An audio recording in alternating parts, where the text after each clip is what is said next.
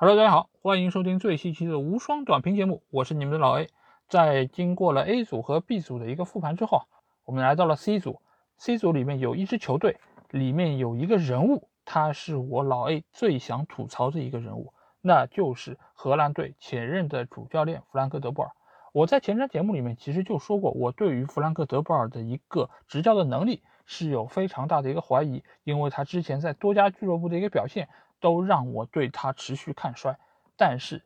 没想到，有可能他真的是想要气气我，或者想要证明一下自己的能力给我看。那就是他在小组赛的三场比赛中三战全胜啊。那当各界都对他好像。有一些期待，或者说期待他可以能够给到大家更好的一个表现的时候，果然他还是那个我们熟悉的弗兰克·德波尔。那我们从头来开始说一说他到底是一个怎样的教练。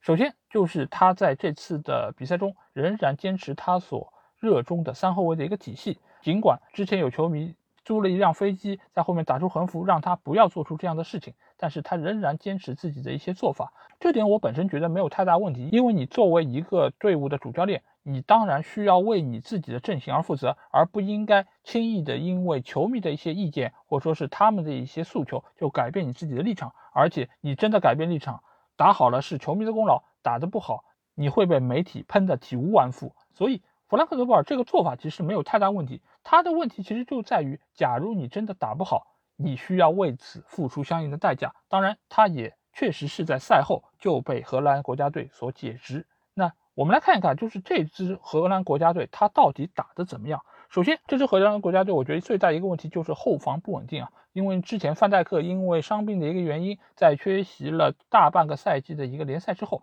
在赛前就宣告了他。将不会出现在这次欧洲杯的一个比赛之中，也使得整个荷兰队的一个后防将缺少他们最为重要的一块基石啊。那这个时候，他们能够依赖的一个最主要的球员就是德里赫特，但是德里赫特在小组赛第一场比赛并没有首发出战，也使得他们对乌克兰这场比赛最后时刻连丢两球，差一点没有办法可以赢下这场比赛的胜利。在之后的比赛中，德里赫特伤愈复出，所以使得他们在后两场的比赛中以二比零和三比零。分别零封了奥地利队和北马其顿队，但是当他们迎战捷克队的时候，德里赫特一个愚蠢的用手捞球的一个动作，使得荷兰队，使得他不但被红牌罚下，也使得整个荷兰国家队在少一个人情况下，还失去了自己后防线上最重要的一个球员，最终以零比二输给了捷克队。可以说这是一个非常偶然，或者说是一个突发性事件。但是其实某种程度上来说，荷兰队也是在为自己的一个年轻。付出了代价，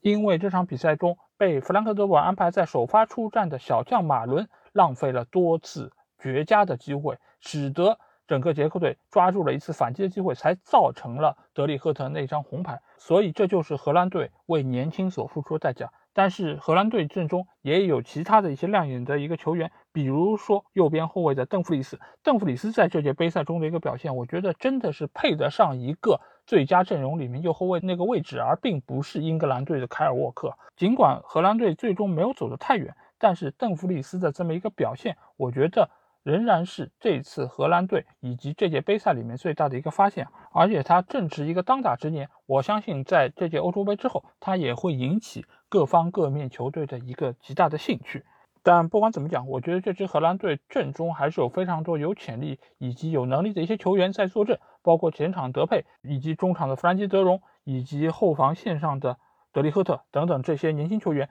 老中青三代各个层级的球员，其实荷兰队都具备，他们只需要有一个好的教练将他们捏合在一起，我相信荷兰队在明年世界杯仍然可以展现出他们非常强的一个实力。我觉得弗兰克·德波尔说到底最大的一个问题是什么呢？就是他比较的顽固，在于他对于这个球队的使用，就是在后防线上明明人已经比较的不利的情况下，你仍然以三后卫的一个体系去面对，你还是要以进攻来作为自己主要的一个出发点，这样其实是会使得后防线遭遇非常大的一个压力。在这个层面上，我觉得，呃，整个荷兰队还是应该认清阵容的一个程度，以防守为主，可能会让他们走得更远。但是已经没有如果，而且弗兰克·德波尔可能觉得荷兰队就是需要以进攻为主，我们就是要保持这样的一个气质和我们的一个传统特点。那结果就是你可能没有办法走到更远。那我觉得他的反面其实就是英格兰队的索斯盖特。尽管索斯盖特被无数的人喷啊，你就打得很难看，你打得很保守，你打得非常的不具备一个观赏性。但是索斯盖特就是用他这种难看，他这种狗，让他能够最终走到决赛，甚至于差一点点就拿到了欧洲杯的冠军。这个其实就是他和弗兰克德波尔最大的一个区别，就是索斯盖特尽管他的这个打法并不为人所称道，但是他能够最大程度的保证球队一个成绩，也能够使得他自己在帅位上待得更稳定一些。所以我觉得弗兰克德波尔他最大的一个问题还是在于他没有认清现有的一个球队的一个情况。那来到这个小组的第二名就是奥地利队。奥地利队，我其实对他没有太深的一个印象，除了阿瑙托维奇的那个骂人事件使得他被停赛一场之外，剩下这个球队我可能印象最深的就是他们的阿拉巴。以及他们中场的萨比策，因为萨比策其实在这届杯赛中，他的一些直传球还是给对手造成了非常大的一个麻烦。而且阿拉巴在中后场的这么一个调度，我觉得也是体现出了一个大将之风啊。因为其实对于这两个球员，因为他们长期是在德甲，我看比赛相对也比较少。但是对于这次欧洲杯，我看了仅有的奥地利的几场比赛里面，我觉得他们还是展现出了自己的一个风格，尤其是在对意大利队这场比赛中，他们的一个防守。以及整个球队一个比较稳定的一个打法，也给意大利队造成了非常大的一个麻烦，使得意大利队差一点点就没有办法赢下比赛。而且他们将意大利队拖入加时赛中的这么一个表现，也某种程度上是打乱了意大利队的一个布阵啊。因为意大利队是期望能够在九十分钟内就解决战斗的，但是奥地利队这么一个顽强作风，使得意大利在那场比赛中不得不在加时赛还要换上多名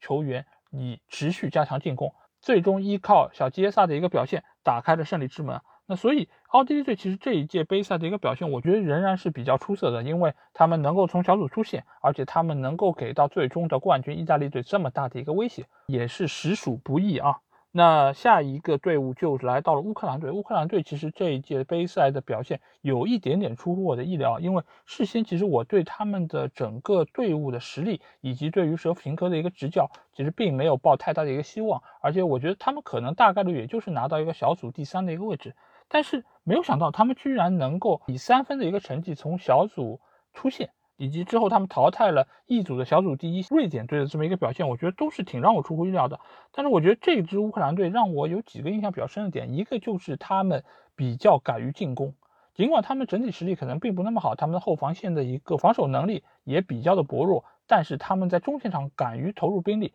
毕竟他们的教练是舍甫琴科嘛，是一个当年世界上最好的前锋球员，所以他们整个队伍一定是以进攻为他们的主要导向，而且中前场的这几个球员。的一个表现，其实也可以称得上是非常的出色啊，尤其是以西汉姆联队的亚姆连科，以及在根特队效力的亚列姆丘克的一个表现都是非常出色，而且他们在这届杯赛中也打入了好几个非常漂亮的一个进球，所以这个队伍的一个打法其实还是很让观众喜欢，尤其是作为一个中立球迷，我觉得看他们的比赛还是非常的让人愉快啊。当然，也是他们的这种打法，使得他们在面对英格兰队的时候被实力碾压，进吞四弹。我觉得这个其实也是某种程度上说明了乌克兰队目前来说很难说在欧洲属于一个一流强队的一个水准。但是不得不说，整个乌克兰队在这些比赛中的一个表现以及坚毅程度，仍然是得到各方的一个肯定。尤其是对瑞典这场比赛，他们将对手拖入了加时赛，最终在加时赛中打进了制胜的进球。因为我们也知道瑞典在这届杯赛上的一个表现非常出色啊，因为他们逼平了强大的西班牙队，而且在小组赛的后两场比赛中。也是兵不血刃的战胜了斯洛伐克和波兰队，以两胜一平的战绩拿到小组第一。所以乌克兰队可以将这样的一支瑞典队拖入加时，并且最后战胜他们，本身也是体现出了他们一个拼搏精神，包括以一个少帅舍甫琴科这样的一个资历，让整个球队焕发出了这么一个活力啊。所以我觉得这样的一个乌克兰队其实还是值得大家尊敬，而且我也很期待他们在未来球场上的一个表现。尽管他们在目前来说还很难对于传统的这些欧洲的豪强构成实质性的威胁，但是多一个这样朝气蓬勃球队又有什么不好呢？那最后我们要来到就是北马其顿这个球队啊，北马这个球队我觉得真的是看一场少一场，因为他们本身其实就实力上来说是不应该出现在欧洲杯里面的，但是我觉得他们在这届杯赛上让所有的人都眼前一亮。本来觉得他们的三场比赛都应该是会被对手。血虐的这么一种情况，但是并没有发生啊！而且潘德夫在这届杯赛里面打进两个进球，我觉得是对他职业生涯最好的一个褒奖。而且，整个马其顿队他们在场上表现出来这种不怕输以及拼搏的精神，我觉得真正诠释了足球是一个怎样的运动，就是一个不论你是多强的一个对手，我都拿出我百分之一百的一个努力去来拼你，去来咬你，我不惧怕任何的失败，因为我本身就是一个草根球队，所以。这个时候的足球，我觉得才回归到了它本身的一个魅力所在啊。因为我一直也觉得足球这项运动它来源于普罗大众，所以它本就不应该是高高在上，只有有钱人、只有豪门才能玩得起的一个运动。所以北马其顿在这届杯赛上的一个表现，我我是非常肯定，而且我也深深为整个球队的一个拼搏所感动。所以我在这里要向北马其顿送上我最忠诚的掌声。